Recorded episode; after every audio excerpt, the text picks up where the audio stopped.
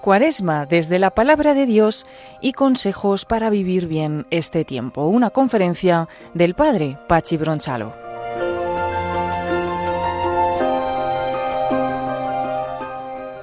Un saludo con mucho cariño, queridos hermanos, queridos oyentes de Radio María, la radio de la Virgen.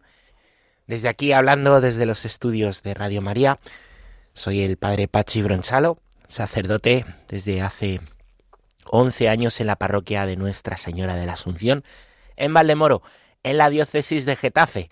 Y bueno, feliz cuaresma. No estés triste, alégrate más. ¿eh? Vamos a tener este rato de conferencia, este rato de charla, donde me gustaría hablarte de una serie de consejos, 10 consejos, para poder vivir mejor este tiempo. ¿eh? Ya sabes que todos los años la Iglesia nos regala tiempos litúrgicos. Y eso nos puede también llevar a la tentación de pensar, bueno, pues una cuaresma más, una Pascua más, otra Navidad, ¿no? Caer en algo, pues iba a decir costumbrista, ¿no? Y hacerlo un poco sin, sin alma. Y en realidad la Iglesia nos regala los, los tiempos litúrgicos para, para nuestra ayuda, para nuestra salvación. Todo en la Iglesia está ordenado a, a la salvación de las personas. ¿no?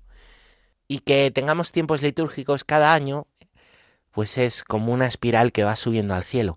Cada año un poquito más cerca de Dios, cada año un poquito mejor en este camino al Señor. ¿eh? Imagínate una espiral en círculo que va para arriba, para arriba, pues un año más cuaresma. Y no es una cuaresma más, ¿eh? es una cuaresma nueva. El Señor lo va a hacer nuevo. Hará con tu vida nueva. Tu vida no es la misma hoy que hace un año, que hace dos años o que hace 10 años. Es una cuaresma diferente. Y es por eso que, pues que vamos a tratar de vivirla como, como los judíos con su mandamiento del Sema, con todo el corazón, con toda el alma, con toda la fuerza. Y para esto son estos pues consejos y este ratito que, que vamos a tener ahora. Pero antes de eso, querría yo y me gustaría hablarte un poquito de, del fundamento, ¿eh? del principio y fundamento de las cosas. Es muy importante. Al mismo Jesús eh, en una ocasión le, vienen a preguntar, oye, ¿es lícito que, el hombre repudie a la mujer? Porque Moisés dijo que sí, tal. Y, y él dice, en el principio no era así. Y a mí me parece que, que como Jesús, nosotros en todas las cosas necesitamos remitirnos al principio, a cuál es el plan de Dios original, el plan de Dios original, lo que el Señor quiere para el hombre, para la mujer. ¿eh? Y lo que Dios quiere el Señor nos ha pensado, pues es que, vivamos y viviendo le, alabemos, que tengamos una comunión perfecta de amor con Él y entre nosotros. ¿no? Y aquí pues vamos a remitirnos al principio, vamos a remitirnos a la creación. El libro del Génesis, que hay gente que desprecia porque dice que, bueno, pues está lleno de, de tonterías y de fábulas y de... Es un libro precioso, que en realidad utiliza imágenes muy potentes para expresar eh, realidades muy complejas y además pues pues un libro que viene a responder a, los grandes interrogantes que hay en el corazón del ser humano. De dónde vengo a dónde voy tiene sentido mi vida por qué sufro por qué si Dios es bueno existe el sufrimiento y ahí vemos que, que Dios ha ido pues creando eh, poquito a poco las cosas. Aparece ahí eh, los siete días de la creación y aparece la, la, creación del hombre después de que todo está creado. Todo está ordenado al hombre. El hombre es la, la gran criatura de, de la creación y, y, por amor ha sido creado. Más adelante en la escritura, la primera carta de Juan, se nos va a decir que Dios es amor.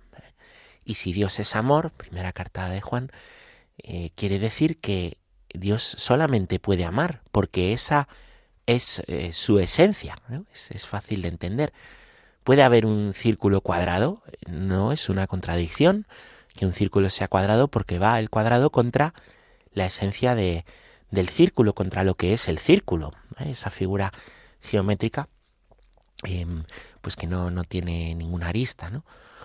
Pues de la misma manera, Dios que es amor no puede eh, haber en él contradicción, esto es, ¿Puede Dios odiarte? ¿No? ¿Puede Dios eh, usarte en el sentido malo de la, de la palabra, es decir, eh, como aprovecharse de ti, no puede, ¿no? No puede. ¿Por qué? Porque va contra su esencia. Dios todo lo ha hecho por amor y en todo, absolutamente todo, nos está amando. Esto cambia mucho la perspectiva, porque a veces nos suceden cosas, nos ocurren cosas, y pensamos, eso es que Dios eh, no me quiere, o eso es que Dios no. Y, y al final proyectamos una emoción, un pensamiento que es humano sobre Dios.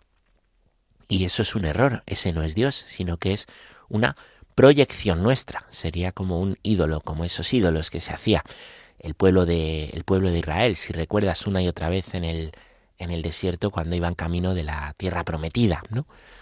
Pues Dios, mm, hasta en el sufrimiento, en todo, nos está amando. Misteriosamente eso permite que ocurra y misteriosamente también se sirve de ese sufrimiento para bien si sabemos ponernos en él y leer los acontecimientos, como le pasó a, a José, no a nuestro San José, sino a José, uno de los hijos de Jacob, que como sabéis fue vendido como esclavo por sus hermanos y terminó pues pues en Egipto en la esclavitud y al final de su vida pudo decir os doy gracias por haberme vendido como esclavo porque Dios se ha servido de eso para bien. Pues Dios que es amor, de todo se sirve para bien. Pero ¿qué pasa? Volvemos a la creación. Que el hombre se encuentra solo. El hombre que tiene todo, tiene a los bichos y a los árboles y tiene toda una creación para él, está solo, está triste. Y, cómo teniendo todo, eh, hoy que se habla tanto de, oye, los animales, qué importante, qué compañía hacen, cómo teniendo todo, eh, se siente solo. Pues porque eh, todo es distinto a él, no hay uno que sea una que sea como él, carne de su carne, hueso de sus huesos, que será la mujer. Y Dios se da cuenta y, y pronuncia unas palabras en Génesis 1.28 conmovedoras y dice, no es bueno que el hombre esté solo. Y aparece ahí que le va a dar una ayuda inseparable. Y aparece ahí también esa imagen de Dios durmiendo eh, al hombre y de ahí del costado, eh, la imagen del costado es preciosa porque la mujer no es superior al hombre, por eso no sale de la cabeza, ni es inferior al hombre, por eso no sale de los pies, ¿no? Es igual, en dignidad, por eso e igualmente amada por el Señor, que al final eso es lo que lo que nos define a nosotros, cuál es nuestra esencia, que somos amados por el Señor. Pues, pues de ahí sale la mujer. ¿Y, ¿Y qué sucede? Pues que Adán, al despertar y verla y enamorarse de ella, dice, esta sí es carne de mi carne y hueso de mis huesos. Y ahora sí, la creación está completa con la obra maestra, ¿no? que, que es el culmen de esa creación que será la mujer. Y, este es el estado original, un lugar en el que el hombre y la mujer se aman de manera perfecta y de manera perfecta están en comunión con el Señor. No entra la mancha, no entra el mal, no entra el pecado. Es lo que Juan Pablo II llama el estado de inocencia originario. ¿eh? Pero ¿qué va a suceder? Va a aparecer por ahí ¿eh? un día aparece la, bicha, ¿no? En esa imagen de, de, la serpiente, que es el demonio, que siempre miente, ¿no? Y es profundamente mentiroso, ¿no? Eh, ¿Y qué va a hacer el, el demonio? Pues va a engañar a la mujer. Dios ha hecho un jardín lleno de árboles y ha dicho, eh, pues que pueden comer de todos menos de uno, ¿no? Hay un árbol de, del que no eh, pueden comer y, la serpiente va a engañar a la mujer y le va a decir, ¿te ha dicho Dios que no puedes comer de ningún árbol del jardín? Lo cual es mentira, porque Dios no ha dicho que no pueden comer de ningún árbol. ¿eh? El demonio siempre es mentiroso. Yo, cuando viene la gente y me dice, no sé dónde he leído que a tal exorcista el demonio le ha dicho, son tonterías, porque nada de lo que dice el demonio, nada de lo que dice el demonio puede ser tomado como cierto, aunque lo diga en un exorcismo y se lo diga a un exorcista, porque es profundamente mentiroso. La revelación nos la da el Señor. Lo que podemos creer nos lo dice el Señor, no el demonio. ¿eh? ¿Y qué sucede? Pues sucede que, que la mujer eh, primero responde bien, No, nos ha dicho que solo de este, pero finalmente va a sucumbir a la tentación. ¿eh? Y sucumbiendo a la tentación, pues comerá del fruto y pues también comerá Adán del fruto. Y ambos, al comer del fruto, dice que se van a dar cuenta que, están desnudos. Van a avergonzarse el uno del otro, ¿no? Van a taparse, van a esconderse entre ellos y también de Dios. Esto es una de las cosas que hace el pecado en nosotros, ¿no? Amar es entregarse totalmente, darse totalmente por el bien de la otra persona. San Juan Pablo II de nuevo dice que lo contrario de amar es usar, usarse. ¿Eh? Porque usarse es, y ese es el sentido negativo de la palabra que antes os señalaba, usarse es aprovecharse de la otra persona para mi propio bien justo lo contrario. En vez de yo salir de mí para el bien de la otra persona, es tomar a la otra persona para mi propio bien, de una manera egoísta, buscando mi yo. Y Dios, fijaros cómo es Dios. ¿eh? Dios que todo lo sabe, Dios que todo lo puede, es todopoderoso, omnipotente, em, Dios que todo lo conoce, omnisciente, no habla a palos y no va ahí a, a palos a decir a Adán, a Eva, ¡eh! que os he visto, que os he visto y os he pillado. Y no, no es así como Dios actúa, fíjate.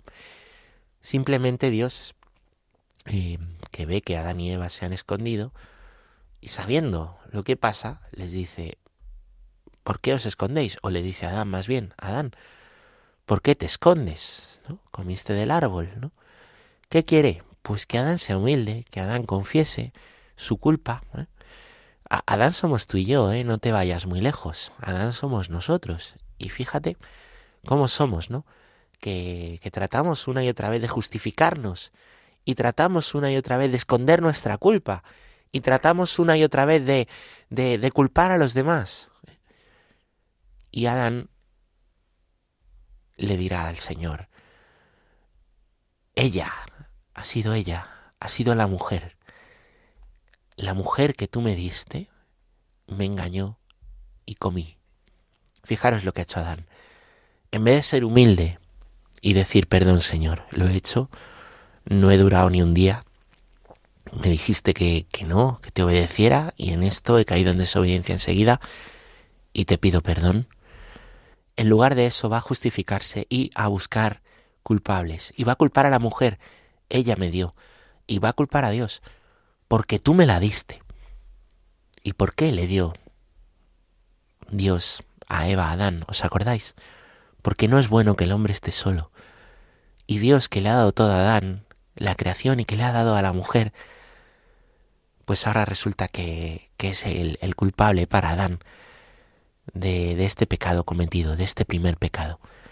Fijaros cómo somos ¿eh? y fijaros cómo eh, el pecado hace que entre nosotros nos usemos y que entre nosotros busquemos culpables para tratar de justificarnos, bien sean los demás, nuestro prójimo, en este caso Eva, o bien sea el Señor, a quien dejamos de ver como amor y empezamos a proyectar sobre él la culpa de lo que nosotros hemos hecho, como si tener libertad ¿eh? fuese algo malo y al final es culpa de nuestra libertad que pecamos ¿eh? y de Dios por darnos esa libertad, como si prefiriésemos ser esclavos.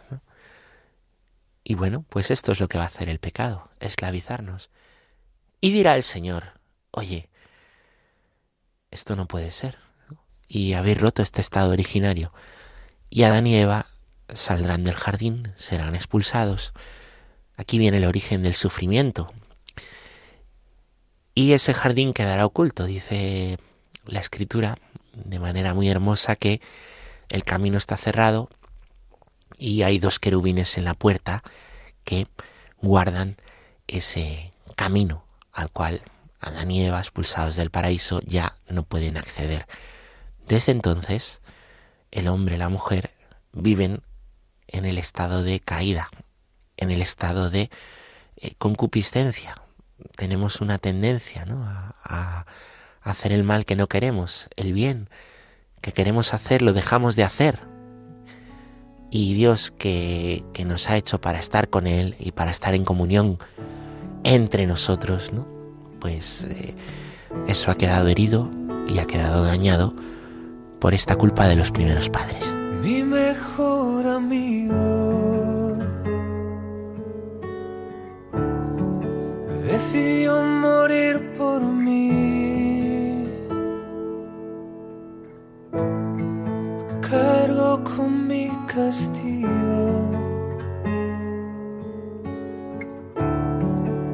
que yo pudiera vivir.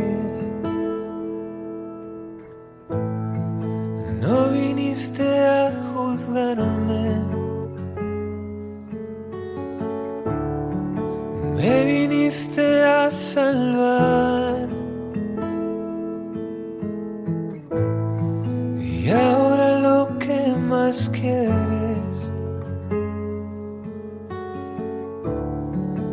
es que yo me deje amar.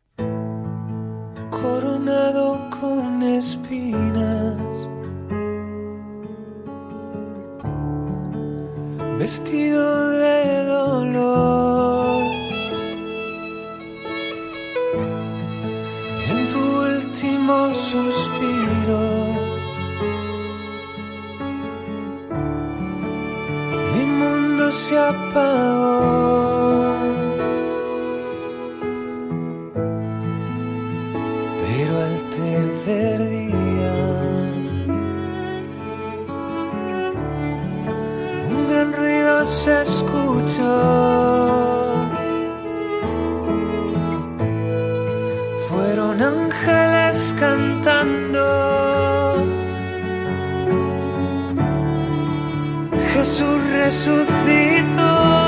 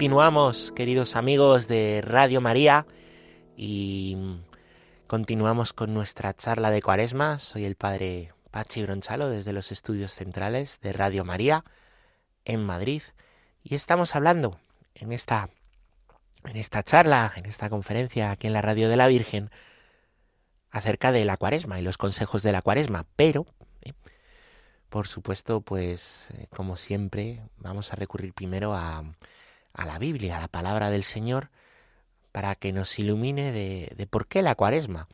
Y yo les contaba en la primera parte de, esta charla cómo tenemos eh, nuestra naturaleza está, caída. Y está caída por eh, porque hemos heredado ¿no? el pecado original, eso se nos ha perdonado en el bautismo, pero, pero esa condición de debilidad que viene del pecado de Adán, del pecado de Eva, ¿no?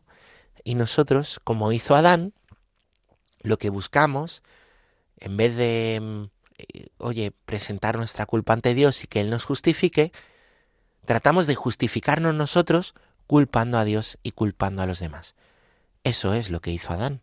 En vez de dejarse justificar por el Señor y pedir perdón, trató de justificarse él y echó la culpa a Eva y echó la culpa a Dios por darle a Eva. Desde entonces, eh, pues la humanidad eh, pues camina, sigue adelante en ese estado que no es el estado original eh, de comunión perfecta con el Señor y entre nosotros. ¿Y, ¿Y cuál va a ser? ¿Cuál va a ser el plan definitivo del Señor? ¿Cuál va a ser el plan definitivo del Señor para, para dar la vuelta a esto? A lo largo de, de la historia, que es la historia de la salvación, que es la nuestra en la que estamos metidos, Dios una y otra vez ha buscado al hombre, a la mujer. Dios que es amor les ha ido llamando, les ha ido guiando y ha ido haciendo con ellos alianzas. ¿eh? La primera alianza pues fue esa de, Adán y Eva. Después vendrá la, alianza que hace con Noé y, y, con su familia. Después vendrá la alianza con, con Abraham, también con, con su familia y sus descendientes. Después vendrá la alianza con Moisés, que la hará con todo el pueblo. Después a ese pueblo le dará un rey, llevando más allá la, la alianza, ¿no? Fíjate cómo Dios va haciendo alianzas de lo más pequeño, ¿eh? Eh, Noé y su familia, a después lo más grande, un clan, un pueblo, un rey con un pueblo, ¿no? Y al final la alianza definitiva la hará el Señor con todos los pueblos, en Cristo. ¿eh? Y, y esta es la alianza definitiva, la de Cristo en la cruz. El Señor se ha hecho hombre, y Dios que es amor se ha hecho uno de nosotros. Se ha hecho como tú y se ha hecho como yo. Dice San Pablo, semejante a nosotros en todo, menos en el pecado. Y, Jesucristo ha venido Él a morir por cada uno de nosotros, a dar la vida, de manera que esta alianza se lleve a cabo y el perdón de los pecados nos sea dado por Cristo. Fíjate, los judíos cada año celebran una fiesta, todavía hoy, que se llama el Yom Kippur. Esa es la fiesta del perdón de los pecados. Se prepara 40 días antes. Esto te sonará a nuestra cuaresma. 40 días antes ya se empieza a preparar esta fiesta. Es la fiesta del perdón. La semana previa incluso, ¿no? Al, gran día de, del, perdón, del Yom Kippur, eh, los judíos que tienen enfrentamientos con otros hermanos del pueblo judío están llamados a pedir perdón y pedirse perdón los unos a los otros. Y el día de la fiesta, el día de, del Yom Kippur, van a eh, aparecer dos corderos. Todo esto nos está narrado en la escritura, en el libro del Levítico. Y aparece un cordero ¿eh? que dentro del templo va a ser sacrificado para pedir perdón por los pecados del pueblo. Porque es Dios el que nos tiene que justificar, no nosotros, ¿eh? como Adán, los que tenemos que andar justificando nuestro mal y el mal que hacemos. El perdón nos tiene que venir de lo alto, nos tiene que venir de quien ofendemos. Hoy en día, estas espirituales de la, espiritualidades de la nueva Eva, de la autoayuda, buscan quitar la culpa, buscan eh, pues eliminar la culpa que podamos sentir por el daño que hemos hecho a otros, ¿no? Esto termina destruyendo familias. Y al final el sentimiento, cuando uno es coherente consigo mismo, pues vuelve, vuelve ahí una y otra vez. Son los demás los que nos tienen que otorgar el perdón si les hemos ofendido. Y es el Señor eh, el que nos otorga el perdón por las ofensas, ¿no? Perdona nuestras ofensas, como nosotros perdonamos a los que nos ofenden. Y entonces ese cordero va, va a ser degollado. Y para pedir perdón al Señor por eso. Y es la sangre de ese cordero, ¿no? La que pues va a otorgar el perdón de los pecados. Esa sangre que, por cierto, eh, corría por el templo y terminaba saliendo por uno de los laterales del templo. Esto es curioso y ahí lo dejo. Luego acuérdate. ¿Y qué va? Ese es el primer cordero. Hay un segundo cordero que también en esa fiesta el sacerdote, el sumo sacerdote, en presencia del pueblo, imponía las manos sobre la cabeza. A lo mejor esto te suena a nuestro sacramento de la confesión. Pero no para dar la absolución al cordero, sino para traspasar, ¿eh? eso es uno de los signos de la imposición de manos, eh, en este caso, ¿no? Traspasar los pecados de todo el pueblo, la culpa de ese pueblo ante Dios a ese cordero. Y ese segundo cordero tenía que morir fuera de la ciudad, fuera de la ciudad de Jerusalén, que tiene una muralla, pues fuera de la muralla, en el desierto. Y ese segundo cordero era enviado al desierto y era despeñado, tenía que morir, era importante que muriera. De hecho, se aseguraban y comprobaban los judíos que el cordero había muerto. Y así cada año, con esta fiesta del Yom Kippur, en la que se preparaban antes, en la que se pedían perdón los unos a otros y pedían perdón a Dios con estos dos corderos, ¿eh? cada año, pues los judíos eh, celebraban la reconciliación con el Señor, celebraban la reconciliación con Dios. ¿Cuál ha sido el plan definitivo del Señor? ¿Qué ha hecho Dios? Fíjate qué maravilla, fíjate qué, qué hermoso. Él mismo ha hecho esta última alianza que ya será definitiva con todos los pueblos. Y Él, como el primer cordero, como el primer cordero, va a dar su sangre y su sangre va a ser derramada en la cruz por cada uno de nosotros, por ti y por mí. Y va a ser matado, va a dar hasta la última gota de su sangre. De hecho, dice San Juan que para asegurarse de que estaba muerto le clavan una lanza en el costado.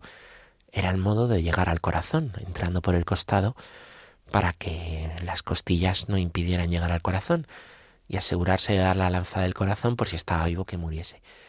Ya estaba muerto y de ahí salió sangre y agua. Ya no le quedaba sangre que dar del costado. ¿Recuerdas por qué lado del templo salía la sangre del primer cordero?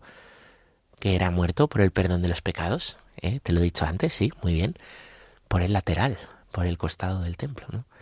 ¿Y recuerdas de dónde, de dónde hizo Dios a Eva? Del costado de Adán. Es precioso. Pues la iglesia viene del costado de Cristo. ¿eh? La sangre es la Eucaristía, el agua es el bautismo. Igual que Eva, la esposa de Adán, nace del costado, la iglesia es la esposa de Cristo, hemos nacido de su costado. Él ha dado la vida para que tú y yo la tengamos. Por eso es tan importante el bautismo y estamos llamados a redescubrirlo y a vivirlo. Ser cristiano es vivir el bautismo. El bautismo no es pues una cosa que tenemos ahí como el que tiene la ESO o el bachiller y hay que vivirlo. El evangelio es para vivirlo. A veces es incómodo, nos tenemos que convertir. Pues muy bien, pero es mejor convertirse ir a la vida eterna que entrar en el camino de la perdición, que es ancho y es real y es posible. Y nosotros podemos, ¿eh? en nuestra libertad, rechazar a Dios y elegir la condenación. ¿Cómo dice la carta a los Efesios San Pablo que los hombres aman a, amen a las mujeres? Como Cristo ama a su iglesia. ¿Y cómo ama a Cristo, el esposo de la iglesia, a su iglesia, la esposa? Dando la vida por ella. ¿eh? Pues eso es lo que ha hecho el Señor con cada uno de nosotros, que somos las esposas ¿eh? del Señor. Y Cristo, como el segundo cordero, ¿eh? era y ha llevado todos nuestros pecados. Lo dice, bueno, diversos pasajes de la Escritura.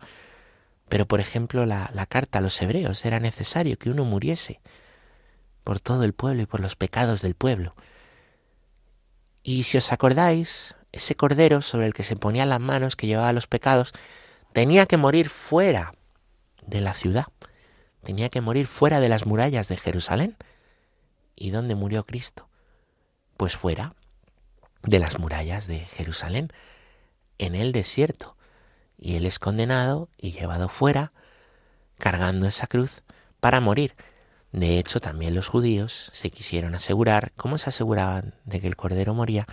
De que Cristo había muerto y por eso vino lo de la lanzada, los romanos. Así que fíjate, eh, en esa historia de la salvación estamos metidos tú y yo. Cuando hablamos de la historia de la salvación, cuando hablamos de la historia de la salvación, no estamos hablando de, de una historia que pasó, ¿no? Estamos hablando de la historia en la que estamos y tu vida es parte de ella, porque tú también has heredado eh, la culpa de Adán y Eva, que ha sido perdonada en el bautismo, porque tú también has heredado esa debilidad y esa concupiscencia, esa tendencia a hacer el mal que, que no queremos hacer, porque tú también necesitas ser salvado, porque no te puedes dar la salvación a ti mismo. A veces se dice, uy, qué buena es esta persona, qué buena es la paca, tiene el cielo ganado.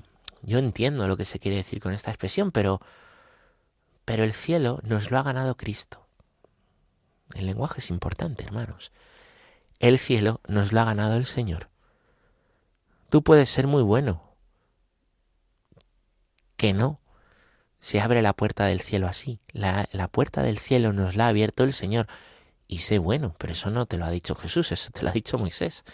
Los mandamientos, cumple los mandamientos. Jesús te ha dicho, coge tu cruz y sígueme. Es decir, entra en lo que yo he hecho por ti y por tus pecados, ¿no? ¿Cuál es tu cruz?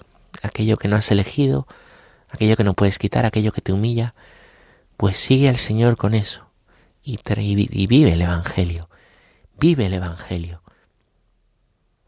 Y fíjate, la cruz del Señor es el nuevo árbol, igual que Adán y Eva comieron del árbol y comiendo de ese árbol entró la desobediencia. Por desobediencia a Dios, perdón, entró el pecado en el mundo y entró la muerte en el mundo. De la misma manera, Cristo se ha subido a otro árbol, que es el árbol de la cruz, así lo decimos en el Viernes Santo. Por obediencia, ya no por desobediencia.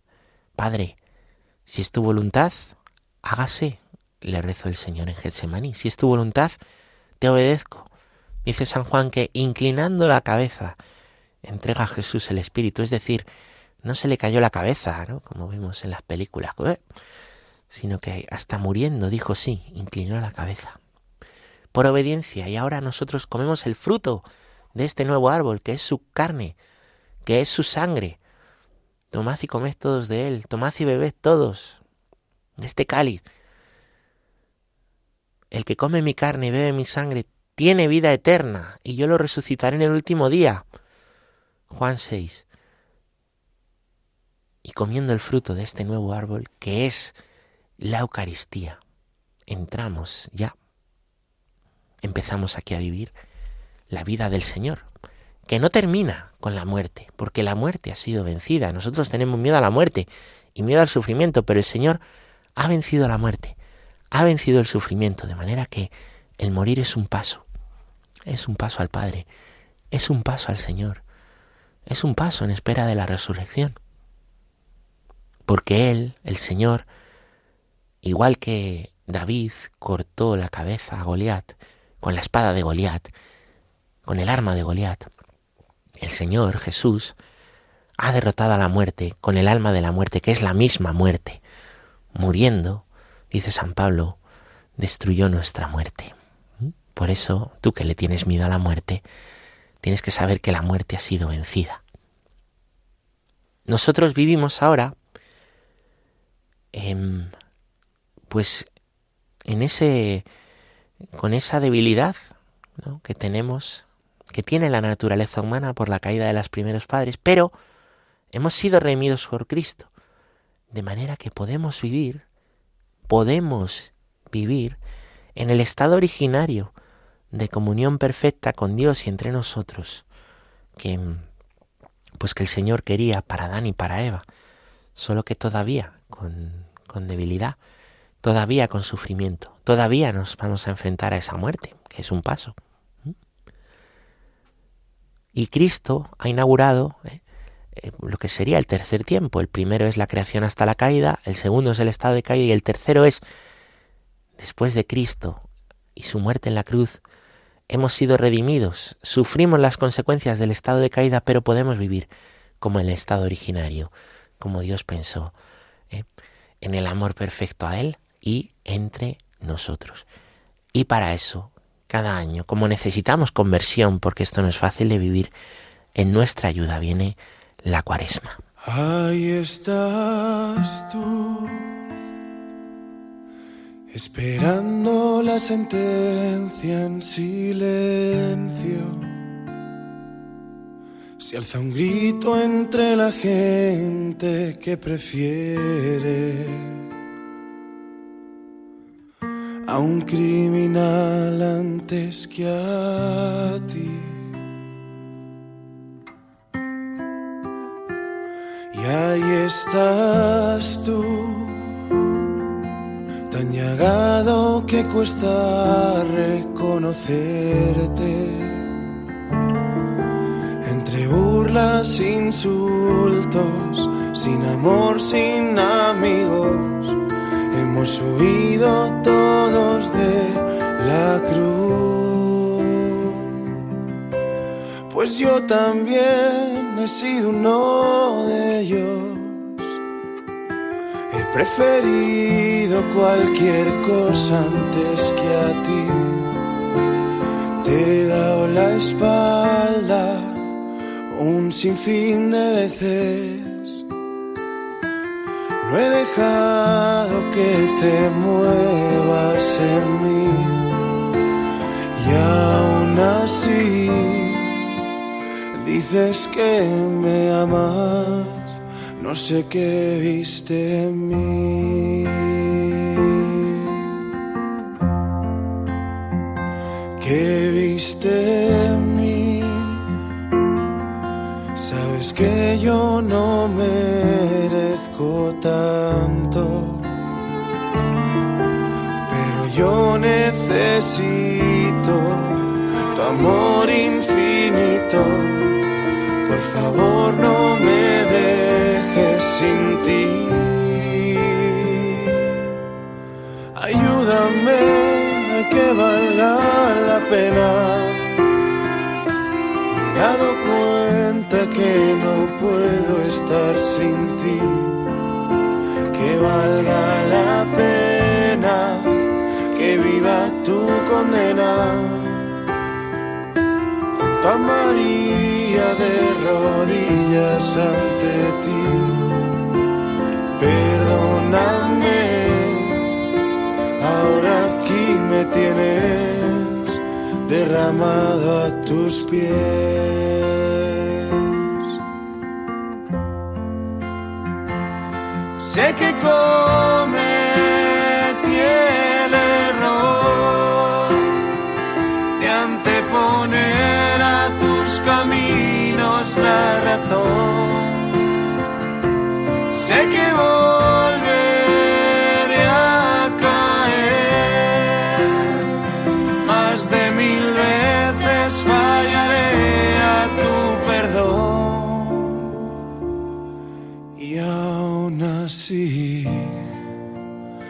dices que me amas, no sé qué viste en mí.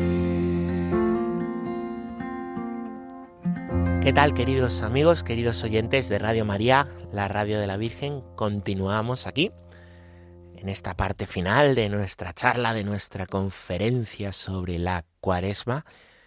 Les saluda de nuevo el Padre Pachi Bronchalo desde los estudios centrales de Radio María en Madrid. Y nada, gracias por seguir aquí. Y les había dicho que íbamos a hablar de consejos para vivir la cuaresma. Y dirán, pero si todavía no ha dicho usted ninguno. Pues es verdad, porque las dos primeras partes las he dedicado a hablar de, de la Biblia, ¿no? de la palabra de Dios y de cómo el Señor, que es amor, todo lo hizo para el hombre, para la mujer, pero entró el pecado en el mundo por el mal uso de la libertad, la desobediencia a Dios, y Cristo hace un perfecto uso de la libertad y va a ser obediente al Padre hasta el final y morirá por nosotros en la cruz, igual que moría el Cordero el día del Yom Kippur para el perdón de los pecados, y va a, dar su vida ¿eh? por esos pecados, los va a cargar sobre sí, igual que el segundo Cordero del Yom Kippur los llevaba y era enviado al desierto a, a morir para pedir perdón a Dios. ¿eh? Yo creo que había que hablar un poquito antes de todo esto para ver que estamos metidos en la historia de la salvación. Nosotros no somos espectadores. El Evangelio es muy malo leerlo como cualquier otro libro, ¿no? Pues como espectadores de una historia, porque somos los protagonistas, no solo del Evangelio, de toda la palabra de Dios, que Adán eres tú, y Eva eres tú, y Moisés eres tú, y Abraham eres tú, y, y, eres tú, em, pues Zaqueo, y eres tú, esa, esa mujer samaritana que, que estaba sufriendo junto al pozo, y eres tú, Pedro, que creías que no ibas a negar al Señor y, y le vuelves a negar y, eres tú, ¿no? Pues una y otra vez, una y otra vez, una y otra vez, cada uno de esos personajes de la palabra de Dios lo podemos contrastar con nuestra propia vida, ¿no? Y bueno, pues para la conversión, ¿qué es la conversión? La conversión es seguir al Señor y cambiar nuestra vida desde nuestra realidad. Eso es muy importante. No desde la realidad que me gustaría tener. A veces hay personas que pueden, eh, digo yo, como disociarse, ¿vale? Disociarse espiritualmente, ¿no? Y querer tener una vida ideal que no tienen y no terminar de aceptar la vida de desastre que tienen, de debilidad, de pecado, de sufrimiento.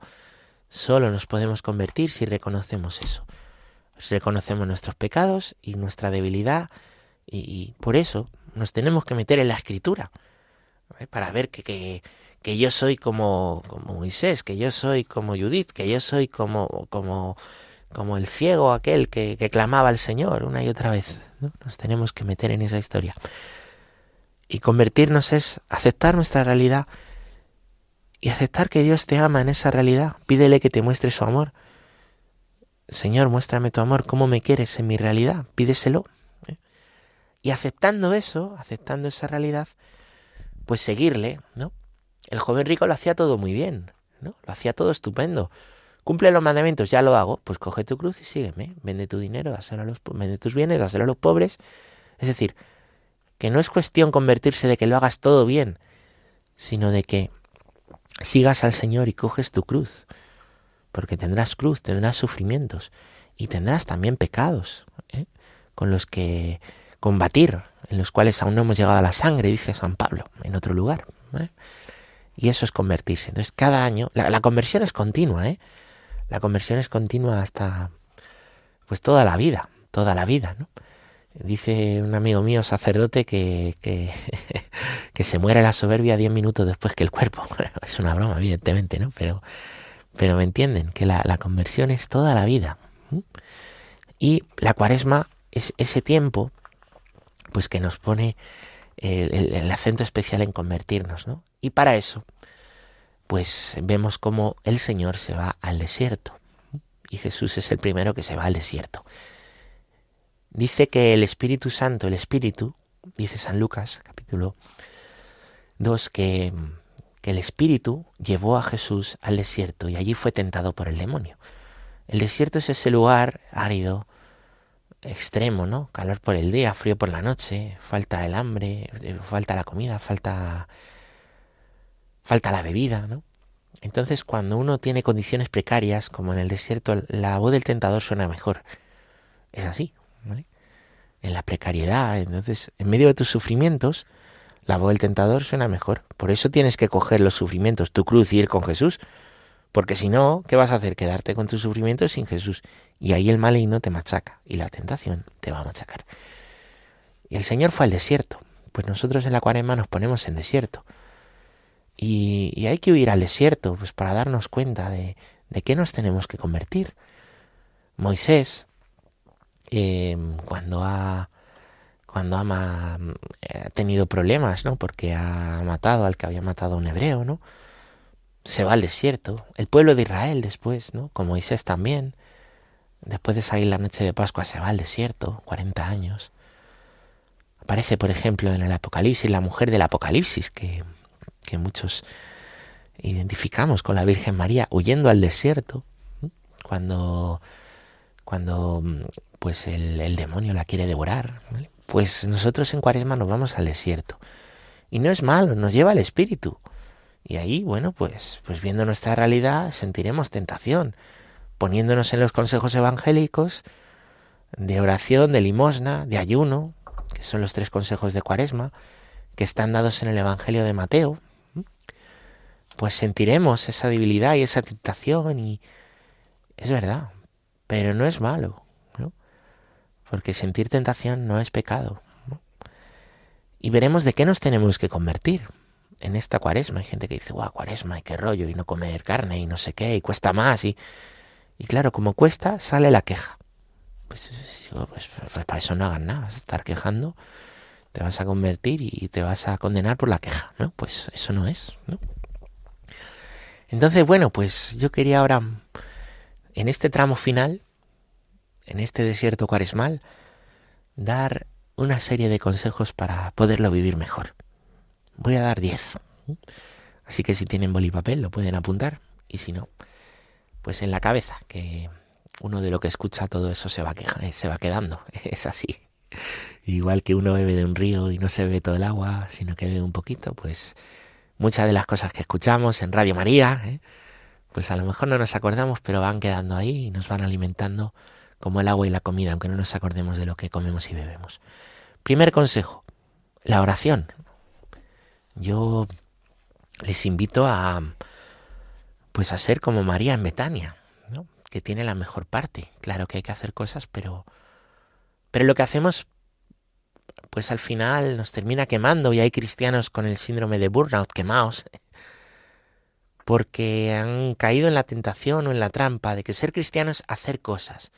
Pero la palabra lo dice, ¿no? Ser cristiano es ser alguien, ser hijo de Dios, ser amado por Él. Eso es. Y en consecuencia del amor, después hacemos. Es así. Cuando uno hace, hace, hace, hace cosas, pero no se siente querido, se quema. Por eso, si quieres dar agua, necesitas ir a la fuente. Pues, pues la oración. Segundo consejo, la reconciliación. ¿Eh? ¿Se acuerdan de lo que dije? De esos judíos que para preparar el Yom Kippur ya 40 días antes se iban preparando y la semana previa se pedían perdón si habían ofendido a alguien. Bueno, dice el Padre nuestro, perdona nuestras ofensas, como perdonamos a los que nos ofenden. Si alguien te pide perdón, dáselo. Y a lo mejor tienes a alguien a quien pedir perdón o con quien reconciliarte. No tiene que ser algo muy grande pues, pues adelante. La cuaresma es reconciliación. Y será bueno para ti, será bueno para esa persona, ¿no? Poner perdón donde, donde ha habido ofensa.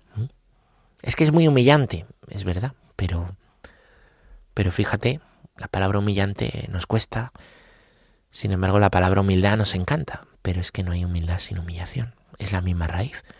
Humus, que es, por cierto, tierra, pues la humildad es la humildad es reconocer pues que somos barro, que somos tierra, hacernos pequeños, igual que nos lo recordaba eso la, la imposición de la ceniza el primer día. Reconciliación.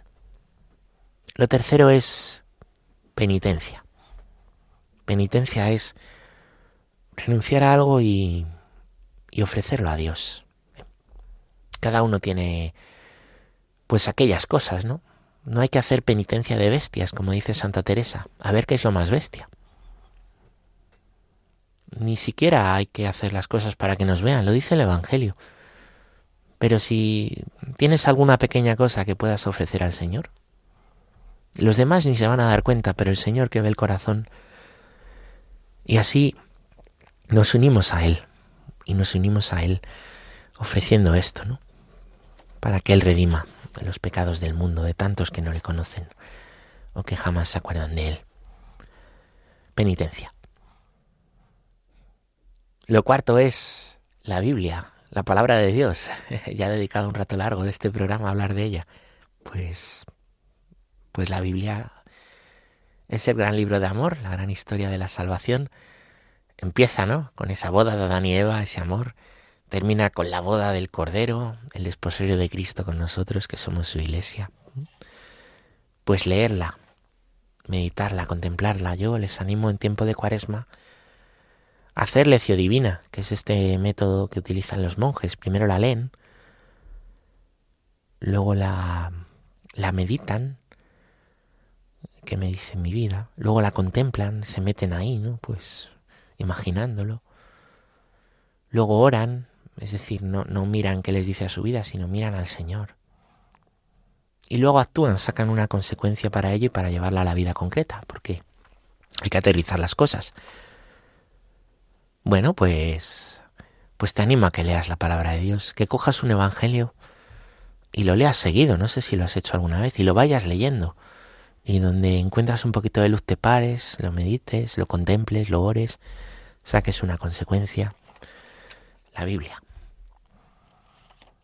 El quinto consejo, pues es, es la limosna. La limosna, que también es uno de esos tres consejos, oración, limosna, ayuno, ¿no? La limosna es dar de lo que me sobra. No, la limosna es dar de lo que tengo para vivir. Dar de lo que tengo para vivir. Una vez se me enfadó una persona porque pedimos, em, pues, pues para los niños necesitados juguetes, ¿no? Y yo les pedía que fuesen juguetes nuevos. porque vamos a dar juguetes viejos a los niños y los, los hijos de nuestras familias pues los tienen nuevos, ¿no? Claro, cuesta un poco más, hay que rascarse el bolsillo, no es hacer la limpieza del trastero. Y hay quien se enfada, no hombre, pero si, si esto está bien, ¿por qué no se lo voy a dar? Bueno, pues a lo mejor te estás justificando de que no quieres dar algo, no quieres rascarte el bolsillo, no quieres... No es cuestión de dar más o menos, es cuestión de dónde tienes tú el corazón puesto. Si tienes el corazón puesto en algo, todos tenemos el umbral de la limosna en un punto la pobre del Evangelio, pues dio todo lo que tenía para vivir, los dos reales. Y otros que eran ricos daban un montón, pero para ellos no era nada. Entonces yo creo que es bueno esta experiencia de limosna de dar y que duela un poco. Dar y que duela un poco. Cuando no duele, das de lo que sobra. Cuando duele un poco, ya estás dando de lo que tienes para vivir. Limosna. Lo sexto es familia. Y yo te animaría a que cuides tiempo de calidad con tu familia. Tiempo de calidad. Tiempo de calidad con los hijos, tiempo de calidad con tus padres, con los abuelos, con los hermanos, ¿no? Quitarte o quitarnos de pues de pantallas y de tantas cosas que nos distraen, ¿no? ¿Cuánto hace a lo mejor que no haces un plan juntos? ¿O que no rezáis juntos? ¿O cuánto hace a lo mejor que no preguntas qué tal, cómo ha ido el día, ¿no? Son cosas que mucha gente puede ir perdiendo y, hay que vivir reavivando, ¿no? Pues convertirse, eh, pues también es empezar por mi familia. Familia. La séptima es la confesión. Y la confesión es entregar los pecados al Señor. Acuérdate de lo que te decía Adán y Eva. Nosotros como Adán nos tendemos a justificar y proyectamos que Dios nos está como echando la culpa de todo y nos está acusando, cuando es al revés. Somos nosotros los que nos tenemos que acusar y Dios es el que nos justifica. Dios respeta la libertad. No nos está machacando, no nos está viendo a ver si nos pilla. Somos nosotros los que tenemos que acusarnos. Él quiere justificarnos. Y eso es la confesión. El octavo es la misa. A lo mejor puedes ir un día más, si solo vas el domingo, puedes ir entre semana. O renovar, pues, cómo vives la misa, pues ve antes, reza tranquilamente, lee las lecturas antes, quédate un ratito después dando gracias, escucha bien las oraciones, que trate de tomar conciencia de ellas, ¿no? Prepara durante el día la comunión, en tu oración por la mañana, pues prepárame para recibirte, Señor. La misa. El noveno es la lucha, lucha contra los pecados concretos. Pecados dominantes, llama San Ignacio, todos los tenemos. Siempre me confieso de lo mismo, se dice a veces, ¿no? Todos tenemos como unas cosas que son dominantes en nosotros. Todos tenemos pecados dominantes y la gula o la lujuria o la envidia o la soberbia. ¿Qué hacer con esto? Pues no hay que hacer las paces nunca. Si tú tienes un castillo y sabes qué parte es más débil, pues ahí tendrás que poner más, más defensa. Yo te aconsejo analizar cada día, ¿no? Un pequeño examen de conciencia de las dos o tres cosas, o una, ¿eh? Pues que yo quiero luchar contra ella y pues es que soy muy criticón con la gente. A ver qué tal lo he hecho hoy. Pues soy fatal, perdón, Señor. Hoy bien, gracias, Señor, y ayúdame mañana. Y es así como se va luchando con, contra esos pecados dominantes. Y lo décimo y último, la Virgen María. ¿eh? Y mirar a la Virgen María. Y rezar a la Virgen María. El ángelus, el rosario o los tres Ave Marías antes de dormir, tenerla presente. Ella es la que estuvo al pie de la cruz. En esa historia de la salvación, ella fue preservada del pecado en el instante de la Inmaculada Concepción y así salvada. Y ella, por tanto, que es la reina del cielo, nos muestra a nosotros ese camino al cielo y a dónde mirar y quién es el importante, la Virgen María. Pues desde Radio María, con estos diez consejos, con esta explicación de la escritura que espero haya sido de ayuda, os envío un saludo con mucho cariño y la bendición de Dios que es Padre, Hijo y Espíritu Santo descienda sobre vosotros y os acompañe siempre. Feliz cuaresma, buena preparación para el triduo y para la Pascua, y que la alegría del Señor sea nuestra fuerza. Nos despedimos y la paz.